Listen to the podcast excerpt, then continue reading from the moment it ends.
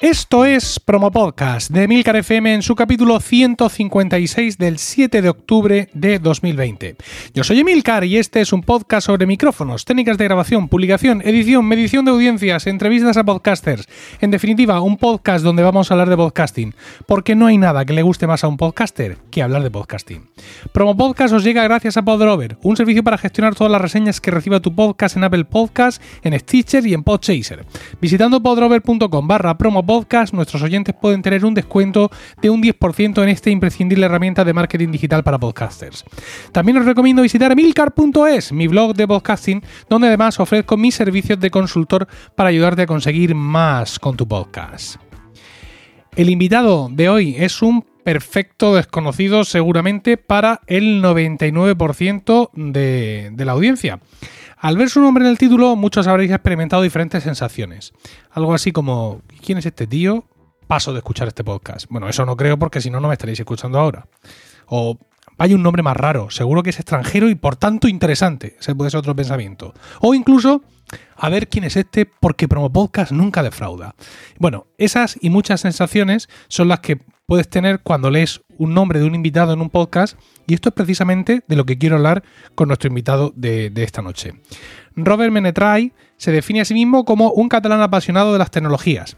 Lleva trabajando y contribuyendo a la comunidad Drupal desde 2009, años estos en los que ha abarcado gran variedad de tipologías de proyectos debido a la flexibilidad de Drupal, convirtiéndose en un experto del desarrollo web con dicha plataforma. Como desarrollador freelance, lleva más de 10 años creando páginas web con Drupal 7 y Drupal 8. Es programador full stack, lo cual, el que, el que la lleva la entiende, pero los que no tenemos ni idea de esto, os diré que trabaja tanto en la programación del backend, en el site building, en los temas de frontend o en sysadmin de servidores web, es decir, todas las dimensiones que puede tener cualquier proyecto web. Creo que he leído correctamente lo que pone en tu página web. Robert, buenas noches. Buenas noches. sí, lo has leído todo bien. Bien, bien, bien. Qué arte tengo. Eh, Robert, ¿eres oyente de podcast desde hace mucho? Mm, hará dos o tres años que estoy escuchando podcast. Ah, eres un oyente reciente. No lo- sí, no lo considero mucho tiempo, la verdad. No, no, no, no lo es, no lo es. Bueno, no pasa nada, tienes tiempo de enmendarte. Eh, ¿Tienes un género favorito en esto de los podcasts o tus gustos son heterogéneos? Me gustan temas de emprendimiento o marketing y sobre todo algunos temas de, bueno, me pongo a escuchar temas que no, no domino y veo si me gusta, pues lo sigo un poco más y los acabo dejando o no. Pero más que nada es para aprender. Mm. Y para tiempos muertos que tengo, aprender en tiempos muertos, desplazamientos, haciendo deporte o bueno, supongo que como mucha gente que escucha podcast. Al ser un, un programador freelance, entiendo que a lo mejor es que el tema del emprendimiento lo que te trajo al primer podcast que escuchaste, ¿no? ¿Fue esa la temática que te introdujo en este mundo o me equivoco? Sí, a ver, como supongo que mucha gente que escucha podcast, empecé con Joan Boluda, con temas de marketing y temas de emprendimiento. Y sí, básicamente es de los primeros que escuché. Y a partir de aquí le cogí el gustillo y bueno, me puse aplicación en el móvil a partir de aquí a descubrir podcasts nuevos y bueno, saltando de uno a otro, básicamente. Bueno, co- como oyente, mm, ¿cuáles son tus sensaciones ante un invitado desconocido, ¿no? En estos podcasts que tú escuchas de emprendimiento o lo que sea, ¿qué, qué es lo que te sugiere a ti? Yo, hablaba de algunas sensaciones que han podido tener los oyentes de Promo Podcast al ver tu nombre en el título del podcast. Ah, ¿Tú cómo experimentas ese momento, ¿no? Cuando es que estás escuchando a Boluda o, o, eh, Víctor Correal, que los dos somos suscriptores del podcast premium de No es Asunto Esto, cuando ves ahí en el rótulo, en el título, alguien que dice, tú y este quién demonios es, ¿cómo, cómo llevas tú eso como oyente? La verdad es que estoy muy acostumbrado porque la mayoría de gente no los conozco. o sea, son muy pocos a los que sí que les pongo cara porque los he seguido por otras o redes sociales o, o por su podcast o su YouTube o lo que sea. Pero la mayoría no me suenan de nada. Entiendo de que si salen en el podcast que estoy escuchando es que me interesa de, de lo que van o lo que van a explicar, básicamente. Sí, es un poco, digamos, lo que yo decía al principio, una de las mm, posiciones que podría ser, por ejemplo, eh, seguro que está súper bien porque Promo Podcast nunca defrauda, ¿no? O sea, en ese sentido, si el podcaster te lo ha puesto delante, tú ya infieres que, bueno, algún, algún sentido tendrá todo esto y algún interés tendrá para el oyente medio de ese podcast, ¿no? Exacto. Bueno, mm, Robert y yo hemos estado hablando durante unos días de un proyecto que pasa con- por su mente. Es, mm, sería una herramienta, un, un servicio web, no sé cómo lo quiere plantear, que permita a podcasters encontrar invitados interesantes para sus podcasts y que a su vez permita a personas que creen que tienen cosas que compartir, pues ser descubiertos por podcasters y aparecer, evidentemente, como invitados en estos podcasts. Esta idea de momento a a mí nos ha funcionado sin tener que escribir una línea de código, ¿vale? Aquí estamos los dos, uno frente a otro. Aunque supongo que tu idea es algo más compleja, ¿no? Y algo más escalable que el escribirnos uno a uno todo el rato, ¿no? Algo más complejo seguramente de, lo que yo he descrito. Sí, a ver, por lo que he visto, eh, mi idea inicial era esto, como, explicabas tú, de una forma, entre comillas, fácil de que la gente descubra gente similar o de la misma categoría, de, bueno, gente que busca, yo qué sé, si tú haces entrevistas a gente de emprendedora o a gente que habla del mundo solo Apple o a una categoría en concreto, que encuentres gente de la misma categoría. Y con algún filtro de solo quiero gente que hable español o catalán o inglés, o con filtros varios. O, por ejemplo, que puedes llegar a filtrar por cantidad de audiencia si es que te interesa, de alguna forma. No sé, son ideas que tengo de ese estilo. Lo que me gusta, y por eso hablé contigo y con algún otro, es variar la idea. Si esto que estoy pensando yo tiene sentido o no, o si no vale la pena porque al final lo encuentras por LinkedIn o por Twitter, te pones en contacto y ya está. Y quedas un día para hablar con él, como hemos hecho tú y yo desde un podcast premium que hemos encontrado. Sí, lo que yo te comentaba en nuestras conversaciones privadas es que generalmente, a ver, yo busco invitados que sean, digamos, que puedan ser ya conocidos por los oyentes. Seguramente Promo Podcast es una excepción, ¿vale? Porque Promo Podcast, eh, aquí hay entrevistas a podcasters y yo en muchas ocasiones he traído aquí podcasts que he presentado en mi audiencia. ¿Vale? Es cierto que ha venido Pedro Sánchez 3.000 veces, Mespanar 4.000, que son podcasters y amigos y conocidos de mi audiencia, pero en muchas ocasiones es, oye, os traigo este podcast nuevo y aquí está su podcaster, aquí está su presentadora, conocedle. Pero es el matiz, digamos, de promo podcast, ¿no? Pero mm, yo por regla general siempre pienso, cuando tengo que hacer un debate, por ejemplo, en promo podcast, siempre pienso en traer gente del círculo. Quizá porque yo soy demasiado conservador en ese aspecto, ¿vale? Y, mm, digamos, quiero yo sentirme cómodo, a lo mejor, y quiero que la audiencia se sienta cómoda escuchando a alguien que ya conocen. Pero claro, esto lo mismo, digamos, que me está impidiendo eh, lo que se llama pensar fuera de. ¿Cómo es? Pensar fuera. Sí, pensar fuera de la caja, ¿no? Y, y, quizá tendría que lanzarme un poco a pues eso, a, la búsqueda que tú dices, pero a mí es que esto de salir a buscar a LinkedIn a alguien a quien entrevistar me parece un poco frío. Claro, aquí, pues era mi idea también de alguna forma, pues eso pensé, bueno, no hemos comentado en su día, em, mi idea era como una especie como de Tinder, aunque no es quizás la idea más exacta, pero una plataforma que te permita contactar con más gente y que sea de, mutuo acuerdo, o sea, que tú le digas, bueno, tú le digas, tú marques, esta persona me interesa y que la otra persona también diga, esta, me interesa hablar con este si es de mutuo acuerdo, la plataforma pone en contacto y a partir de aquí, bueno, pues, o redes sociales o email o lo que sea. Porque al final entiendo de que no es que, em, a ver cómo digo, que no quiera recibir tu spam. O sea, al final es si tú o Boluda o alguien muy conocido o un youtuber, o bueno, en el caso estamos hablando de podcast, pero alguien muy, muy conocido que no reciba mil solicitudes, porque tendrás que filtrarlo de alguna forma, porque si no, mm, supongo que a ti te va a encontrar mucha gente o LinkedIn o algunas redes sociales y muchos de ellos los vas a ignorar porque no te aportan nada a tu podcast, digo yo. ¿No? Sí, fíjate, pero es que es curioso y, quería hablar contigo precisamente por, eso, porque mm, tú no estás en el papel del podcast, es decir, tú no estás desde dentro, ¿vale? Con lo cual, eh, tu pensamiento o la forma en que tú discurres me resulta muy refrescante. A mí, muy rara vez se me ha ofrecido alguien para participar en el podcast. Muy, muy rara vez. O sea, es un fenómeno que no, mm, que no he experimentado. Me ha ocurrido, digamos, en dos ocasiones. Alguien que quiera aparecer en el podcast, algún podcast de la red de Milcar FM, de una temática concreta y lo asume como una transacción. Es decir, oye, mira, eh, tienes un podcast de no sé qué, yo tengo una empresa que hace estos servicios, me gustaría patrocinar un programa y que nos entrevistes y que habléis de nuestro producto. Perfecto. Y luego, eh, gente que acaba de empezar que tiene publicados dos capítulos y medio y los cuelga en Blogspot, con todos mis respetos, y que dice que, bueno, que estaría encantado de venir a Promo Podcast. Claro, sí, yo también. Evidentemente, a ver, no es que Promo Podcast, saben, no, que, que yo no soy buena fuente, ni muchísimo menos, pero una audiencia no muy grande, contenido, unos 1.500 oyentes por capítulo, de gente mm, loca por el podcasting, ¿vale? Es, es, una buena piedra de toque. Entonces, claro, el buscar... Mm, quizá el buscar expertos en determinadas materias, aunque tú y yo hemos hablado, y, tú lo sostienes, ¿no? Que mm, digamos que mm, ayuda a buscar gente del nicho, pero a lo mejor yo lo vería más para cuestiones más genéricas. ¿Vale? Es decir, tú imagínate, un ejemplo que no es del podcasting, sino de medios tradicionales, el telediario. Ocurre algo como, yo qué sé, una pandemia, ¿vale? Y necesitan a alguien que de pronto que sepa de estas cosas. Quizá ese enfoque me pega más para, para, para esa historia, porque a fin de cuentas los que estamos en el nicho, pues ya conocemos a la gente del nicho. Sí, a ver, para encontrar gente, si sabes, por, decirlo de como dices tú, no me hace falta alguien que sea eh, muy bueno en médico en gestión de pandemias, porque, bueno, con todo lo que estamos en el tema del COVID, pues bueno, me hace falta un experto para compartir ideas con él en, en medio del podcast.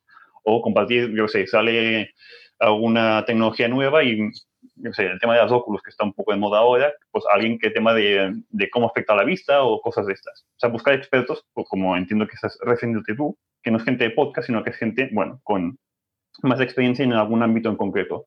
Esto yo creo que también puede ser muy buena idea, pero claro, tienes que tener una plataforma que tenga también esta gente tan experta ahí dentro, no solo de podcasters entonces, que también por eso quería hablar contigo de qué es, cómo validar la idea, si solo se buscan de podcaster a podcaster o de podcaster a gente genérica o no, o de podcaster a otras plataformas, como puede ser un youtuber o un instagramer o lo que sea, y hacer colaboraciones entre plataformas, que no sé si tiene sentido, porque como has dicho tú, yo no soy podcaster y hago muchas suposiciones que puede que sean mentiras. Bueno, ahora mismo estamos pasando por, por un momento bastante ecuménico en el que muchos creadores, sobre todo los creadores de, más capacidad, mm, sí están diversificando mucho los medios que los que aparecen. Por ejemplo, el mismo ejemplo de Joan, ¿vale? Que eh, Joan no solo tiene su podcast, también tiene un canal en YouTube, también está haciendo ahora directos en Twitch. Eh, que también anuncia a través de LinkedIn, es decir, mm, él está absolutamente eh, multidisciplinar en todas partes, ¿no? Entonces, pues sí se está dando mucho ese fenómeno. Aparte, como parece ser que sí, que bueno, pues que podríamos estar viviendo como el año del podcasting, también estamos viendo en ese sentido mucha transversalidad. Mucha gente que viene de otros medios al podcasting, pero lo hacen ya, digamos, a un nivel mm, de famosos. El otro día leía un tuit de Cabaleto que decía que eh, en su momento los blogs, lo que les ocurrió es que llegaron los famosos y se pusieron a escribir blogs. ¿Vale? Y que los que estaban escribiendo blogs hasta ese momento, que vivían pensando que iban a llegar los medios mm, grandes y que les iban a untar con pasta para escribir, al final no fue eso. Al final lo que hicieron los medios fue darle el dinero a los famosos. Y que ahora está pasando algo parecido.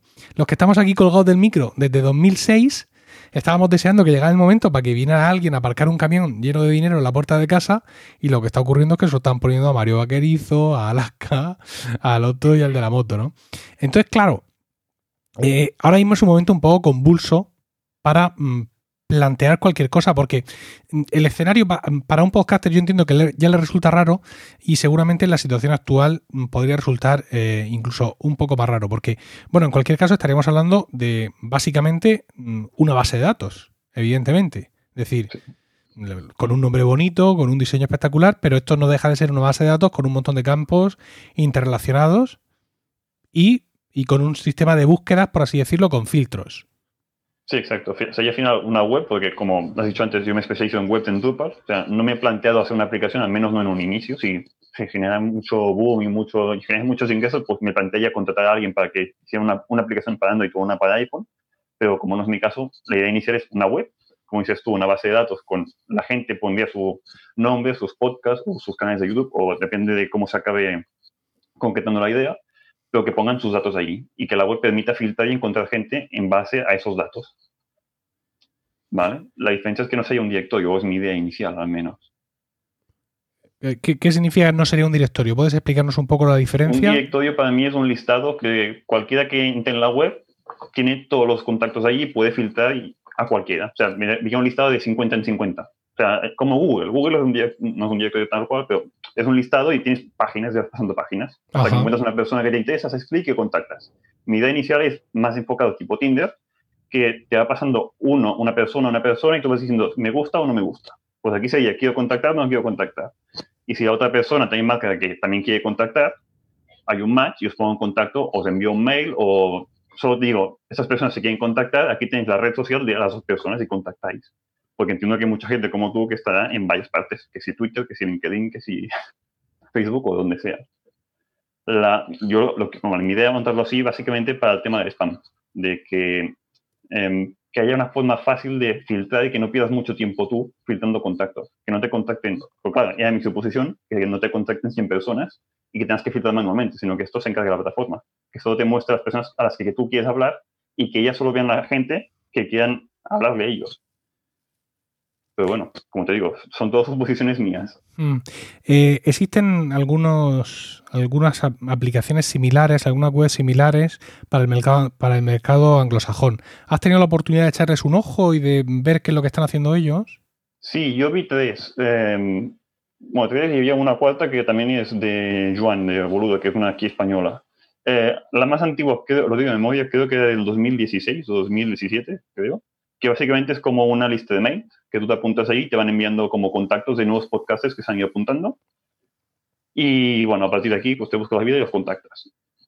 Al menos por lo que he investigado yo, que tampoco le he dedicado excesivo tiempo. Em, y después los, otros, básicamente han salido todos este último 2020, porque como has dicho tú, es el, año del podcast. No sé qué está pasando, que según estadísticas y Google Trends y todo, está subiendo una, no una barbaridad, pues comparado con años anteriores, está subiendo muchísimo el tema de podcast y todas son como una especie como de directorio. Tú te apuntas allí, entras, algunas son de pago y la mayoría de momento lo tienen gratuito, supongo que para ver si hay mercado, te registras, pones tus datos y la gente te puede encontrar allí. Y ya está. Y es un listado que tú entras y buscas gente. Al menos por lo que he visto yo. No he encontrado ninguna más. Y, y, si son listados abiertos, entiendo que habrás podido ver si hay gente que sabe decir si la idea está ya validada en otros mercados. Porque claro, esto también sería una cosa, digamos, eh, por, mercado de idioma. Mm, en principio, bueno, aunque puestos a tener una base de datos, tú puedes marcar lo que quieras, pero luego ya sabemos que la realidad es que este tipo de servicios, aunque sean eh, políglotas, pero por el motivo que sea, nuestra experiencia en general en Internet es que determinados servicios se hacen más famosos o más populares en determinados países o en determinadas regiones eh, hablantes. Por lo que he visto, hay mucho más volumen en tema inglés, o en, en, América básicamente, hay mucho más volumen que aquí, a menos por lo que he investigado yo y por lo que he visto. Sí que hay algunos españoles, o más que españoles, mm, hablando um, hispano, o sea, supongo que sean latinoamericanos o españoles, pero en volumen he visto mucho más en América, no sé por qué. Supongo porque la empresa también lo tiene en toda la interficie, es en inglés también, supongo que ayuda a que la gente de aquí no se apunte porque si no sabes inglés, lo ves con un poco de, bueno, que quizá no encuentro gente de mi idioma. No, quizá no, quizá no, seguro. Es decir, muchos de estos servicios que, ofrecen ayuda a podcaster o cualquier tipo de historia, generalmente tú te apuntas y dices tú, bueno, pues me voy a apuntar aquí, pero es que voy a ser el único que, se apunta en español, ¿no? Y, por mucho que yo también sepa inglés, pero hay cosas eh, en, función, digamos, a la hora de venir aquí a salir en un programa o lo que sea, pues donde el idioma sí supone una barrera definitiva, ¿no? Es decir, eh, quizás es una manera también de simplificar el proyecto. Hoy vamos a, centrarnos en el mercado hispanohablante, que está menos saturado, ¿vale? Sí. Y vamos a simplificar en ese sentido eh, parte, parte del proyecto. Sería una forma de enfocarlo, ¿no? Sí, la idea idealmente es enfocarte en un solo idioma o lo más simple posible en un mercado más o menos concreto y ver cómo si la gente se apunta.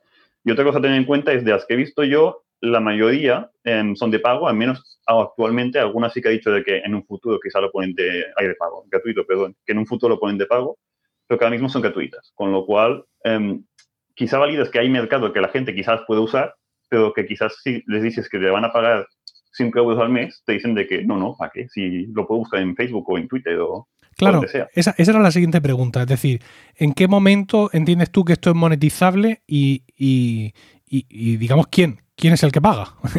¿Paga el podcaster? ¿Paga el, experto? ¿Cómo, ¿Cómo, piensas tú que podría funcionarte esto? Hay varias tácticas en las que he pensado y no me he decidido por ninguna aún. La más típica es, aquí paga todo el mundo, te, pagas, pagas para registrarte y entrar en la web. Aquí el tema está si pagas una única cuota o pagas mensualmente. El caso de, por ejemplo, la que hay aquí española, que es la de Podcast City, em, aquí pagas una cuota mensual, fija.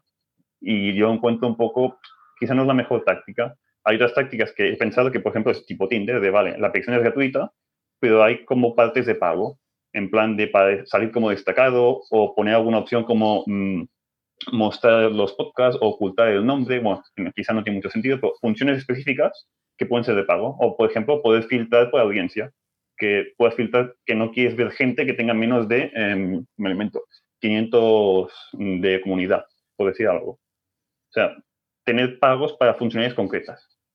que tampoco sé si tiene mucho sentido, pero al menos una gran parte de la, masa de usuarios crítica sería gratuita para tener un volumen, porque aquí al final es una plataforma de matching. Tienes que tener usuarios dentro. Si no tienes nadie, nadie va a pagar para entrar en un sitio que está vacío. Eso es el dilema del bar que decían, que si tienes un bar vacío es que se come mal y nadie va a venir. Sí, lo que pasa es que, claro, en algún momento hay que empezar, ¿no? Es decir, que, quizá este es un negocio, digamos, que solo funciona, este tipo de historias, cuando hemos llegado a cierto nivel de popularidad. ¿vale? Por así decirlo. Es decir, cuando realmente el podcasting es algo porque mm, si no, al final no hay nadie interesado en nada, ¿no? A mí ahora mismo se me ocurre pues que tú quieres iniciar, y me imagino, un programa de entrevistas, quieres hacer un podcast y, mm, bueno, pues es una temática en la que pues te gusta, pero no eres muy ducho, no tienes contactos, pues tú imagínate un chaval ahora de 23 años, de 22 años, que le encanta esto, 18, 16, y quiere empezar a hacer un podcast de tecnología, ¿verdad? Y quiere hablar, pues, yo qué sé, de Apple, porque se le ocurre, pues claro, él se sabe los grandes nombres que ha leído en Twitter y tal, pero lo mismo le cuesta acceder a más gente, a gente con un poco más de autoridad. Entonces, pues lo mismo, lo mismo no puede llevar a Pedro Aznar de Apelesfera a su podcast, pero lo mismo con un servicio como este sí puede acceder a otro tipo de expertos, a otro tipo de gente que introduzcan un poco de color en el podcast. Y al revés, es decir, eh, gente interesada en mm, potenciar su marca personal, ¿vale? Y, y, su influencia en una determinada área de conocimiento o de trabajo, sí puede interesarle aparecer en varios podcasts, ¿no? Para, ser, empezar a ser conocido en el mundillo y de esa forma, digamos, fomentar su, su, su marca personal. Son usos que se me ocurre que se le podía dar a esto, aunque ya te digo, eh, mm, el, hecho de hablar contigo y de que me interesa tu proyecto es porque, por eso, porque me permite un poco pensar de otra forma, ¿no? Es decir, mm, yo esto, para como yo he vivido mi podcasting, pues no lo veo en absoluto.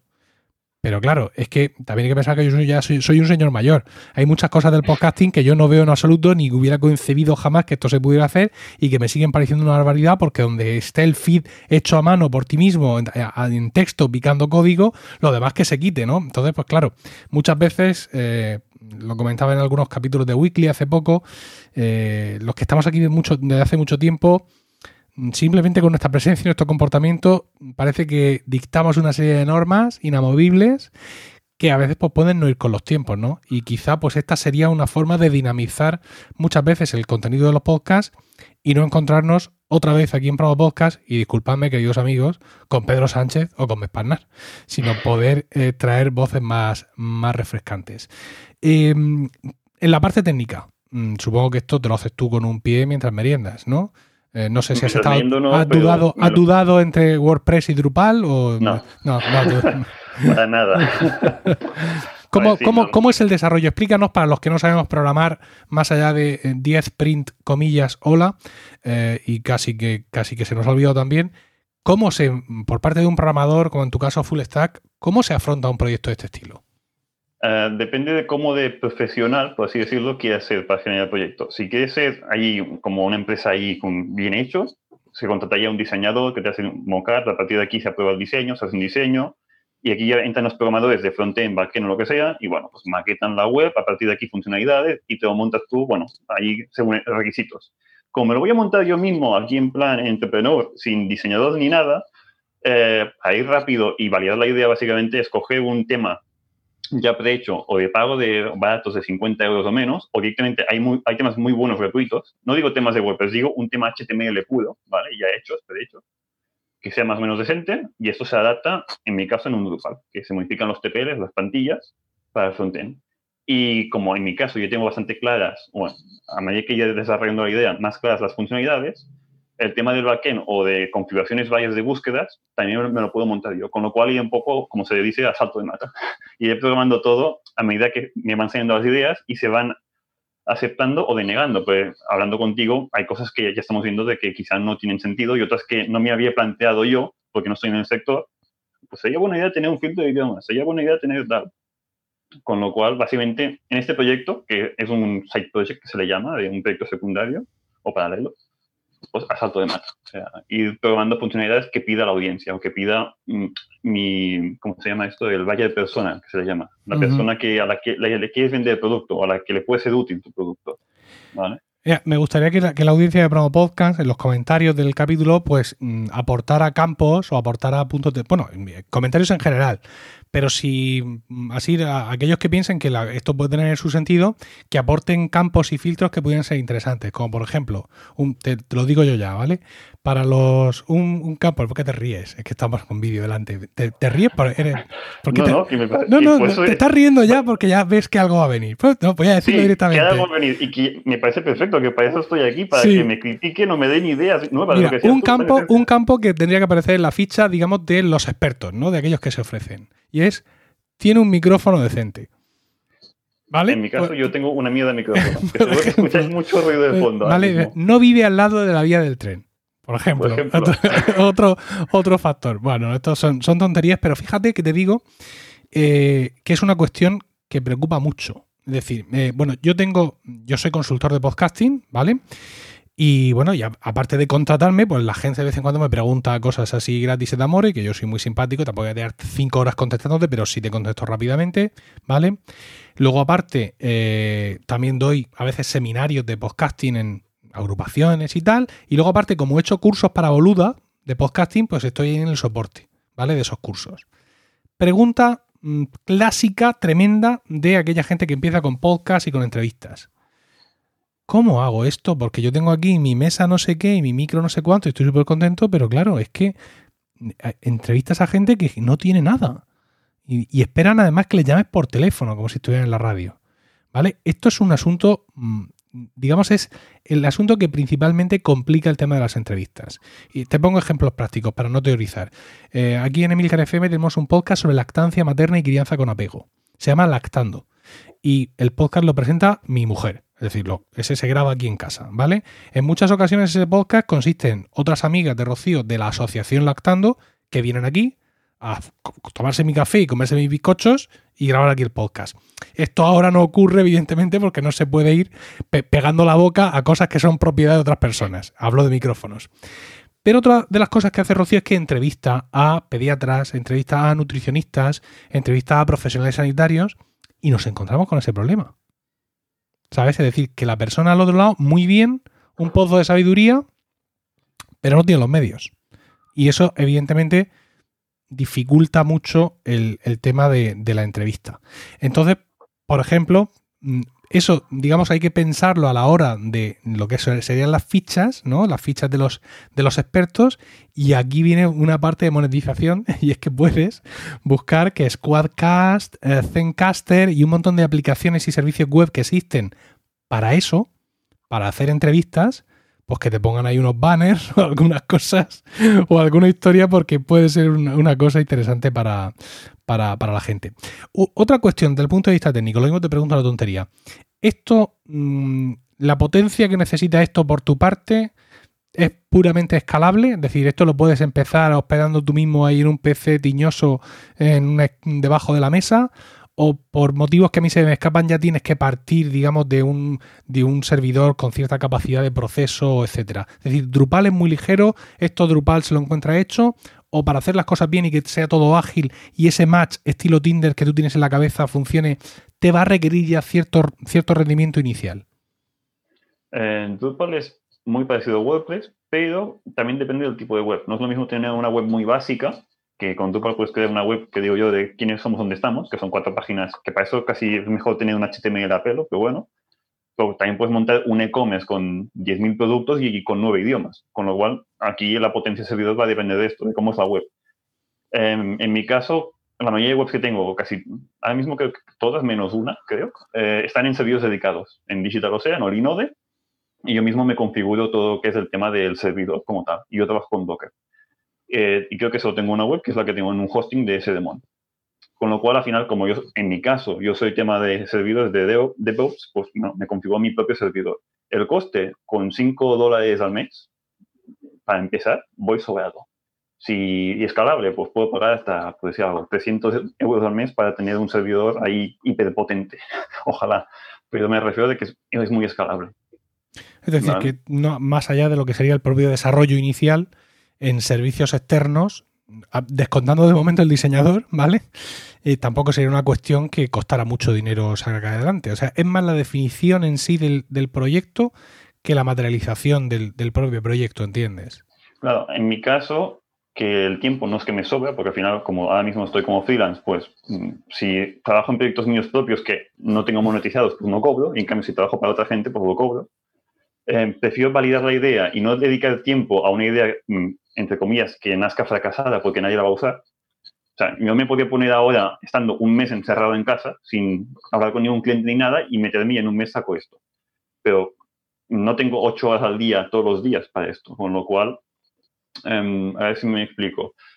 Para mí el coste es nulo, porque como lo voy a hacer todo yo, el diseño voy a coger una plantilla hecha y todo lo que es programación y servidores, me lo monto todo yo, no voy a subcontratar nada. Es un side project al final esto. El coste para mí es nulo o casi nulo, pagar el hosting, es miseria. El tema es el coste de mi tiempo, o el coste de oportunidad. Si hago esto, dejo de cobrar algunos clientes que podía haber hecho durante este tiempo. ¿vale? Por eso, bueno, me gustaba con gente, hablé con algún otro podcaster también y bueno, he cogido ideas suyas y tuyas también, sobre todo tuyas, de cómo de válidas la idea o no, si es útil o no. Y a partir de aquí, sobre todo de los comentarios, como decías tú, si hay gente que deja comentarios y me dice de que esto es una gilipollas que no lo van a usar, pues bueno, ya es un gran, un gran qué. sí, eso, eso quería preguntarte. Es decir, ya para terminar, Robert, ¿qué, ¿qué, puede hacer la audiencia de Pro Podcast? ¿De qué forma quieres que, qué tipo de comentarios son los que buscas, porque esto es una mierda, es una cosa que apoyados en la barra de un bar puedo decir de cualquier cosa, ¿no? Pero, mm, ¿qué tipo de, validación en concreto es la que a ti te gustaría recibir de tu proyecto? Uh, por ejemplo, em, como decías tú antes, de, me gustaría tener este filtro porque en ninguna otra plataforma lo he encontrado. Si es que han usado otras plataformas. Y si las han usado, también estaría bien que me dijeran cuáles. Porque yo, como he dicho antes, he encontrado esto, unas tres o cuatro. No he, no he encontrado mucha más competencia como tal. Y son la mayoría de este año, de ese mismo año. Y también de si no lo quieren usar o no lo quieren usar, no lo van a usar porque no lo encuentran útil, que digan el por qué. De no voy a usar porque en mi caso, no entrevisto gente o porque entrevisto gente, pero se encuentra por Twitter y no me hace falta este tipo de herramientas. ¿Vale? Más que nada críticas constructivas, que digo yo, de dime el por qué, no me digas solo esto es una mierda, no lo voy a usar, dime un poquito más de es no voy a usar por esto. Y así es, es mi posible mm, usuario o, o, no, de si no tienes ningún entrevistado porque tu podcast habla solo de tecnología y nunca entrevistas a nadie. Ni tienes colaboradores, ni socios, ni nada. Sí, porque esa sería otra, otra, digamos, otra funcionalidad quizá de esto, que sería buscar no a alguien para entrevistar, sino buscar un co-host, ¿no? Un copresentador, alguien con quien hacer el podcast. Lo que pasa es que esto a mí ya sí me suena, digamos, a agencia matrimonial y a mm, matrimonios de estos amañados desde la infancia en otras culturas, ¿no? O sea, no sé, para mí hacer un podcast con alguien es una, un acto tan íntimo que, encontrar a esa persona en un anuncio por palabras, por así decirlo, me suena un poco raro, pero una vez más, soy yo, ¿vale? Esto no tiene por qué ser todo el mundo. Fíjate, hay un podcast que ha tenido muchísimo éxito en España durante mucho tiempo, que se llamaba eh, Comando Alt Suprimir. Y este podcast surgió así. O sea, un tío en Twitter que quería hacer un podcast dijo, oye, busco dos colegas para hacer un podcast, ¿quién se anima? Y se animaron dos y tres desconocidos, tres perfectos desconocidos, estuvieron haciendo Comando al Suprimir, que es un podcast que tuvo mucho renombre en su momento, incluso llegó a ganar algunos premios de la Asociación Podcast.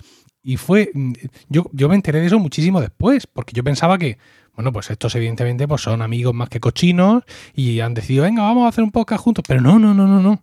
Así cuando lo estoy diciendo, oye, ¿quién quiere hacer un podcast? Así que, insisto, aunque a mí me den escalofríos de pensar en buscar a mi media naranja podcastera de esta forma, pero puede ser otro, otro enfoque para, para este proyecto. E, evidentemente, nosotros, Robert, seguimos en contacto, si te parece, de la forma que lo estábamos haciendo para cualquier cosa en la que yo te pueda ayudar. Y bueno, pues espero que esta, esto que estás planteando dé sus frutos y que en un momento dado veamos en una esquina allí pequeño, en, en Arial 5, eh, gracias a Promo Podcast, porque sin Promo Podcast este proyecto no hubiera sido posible. Y, ojalá te ponga ahí en el footer ahí un enlace pequeñito a tu web, a tu podcast. Magnífico. te emociona saco. Pues, Robert, muchas gracias. A ti. Y muchas gracias a vosotros por el tiempo que habéis dedicado a escuchar este capítulo. Espero vuestros comentarios en emilcar.fm barra podcast sobre esta idea de Robert. Allí también podréis encontrar otros medios de contacto. También podéis entrar en emilcar.es, mi blog de podcasting, donde además ofrezco mis servicios de consultor para ayudarte a conseguir más con tu podcast. Promo Podcast os llegó gracias a Podrover, un servicio para gestionar todas las reseñas que reciba tu podcast en Apple Podcast, en Stitcher y en Podchaser. Cristo bendito. Visitando podrover.com barra promo podcast nuestros oyentes pueden tener un descuento de un 10% en esta imprescindible herramienta de marketing digital para podcasters. Un saludo a todos y no olvidéis recomendar Promo Podcast porque no hay nada que le guste más a un podcaster que hablar de podcasting.